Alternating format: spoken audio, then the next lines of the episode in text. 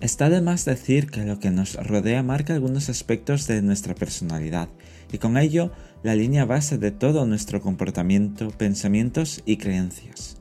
Sabemos muy bien que dos personas que provienen de un lugar distinto tienen ideas y estilos de vida diferentes, incluso a veces son opuestos en ideologías y en tolerancias.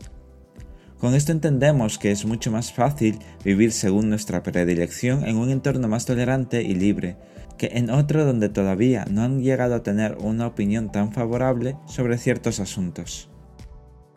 Es cuestión de tiempo para que lleguen a armonizar esas opiniones, pero está claro que si te encuentras en medio de ese proceso, tu comportamiento se verá cohibido porque tienes que comportarte como los demás para no llamar tanto la atención. También las creencias religiosas o filosóficas juegan un papel importante en las perspectivas que tenemos para toda nuestra vida. He conocido personas que tienen un nivel muy alto de creencias religiosas y eso les ha frustrado porque chocan con alguna parte de su personalidad que quieren explorar. Esa falta de libertad los convierte en personas descontentas con su vida, pero de todas formas siguen con el camino marcado por los otros factores. Todo lo que nos rodea influye en nuestro crecimiento.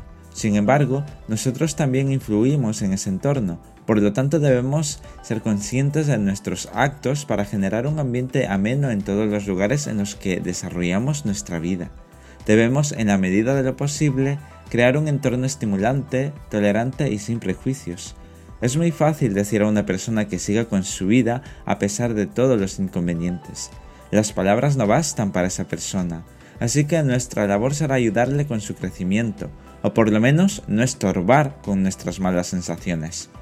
Muchas veces eso se agradece más. Todos vamos moldeando de alguna manera nuestro entorno y a la vez el entorno nos va marcando sus factores en nuestra vida personal. Ese es uno de los tantos círculos que tiene la vida. Os dejo con ese pensamiento y esa reflexión.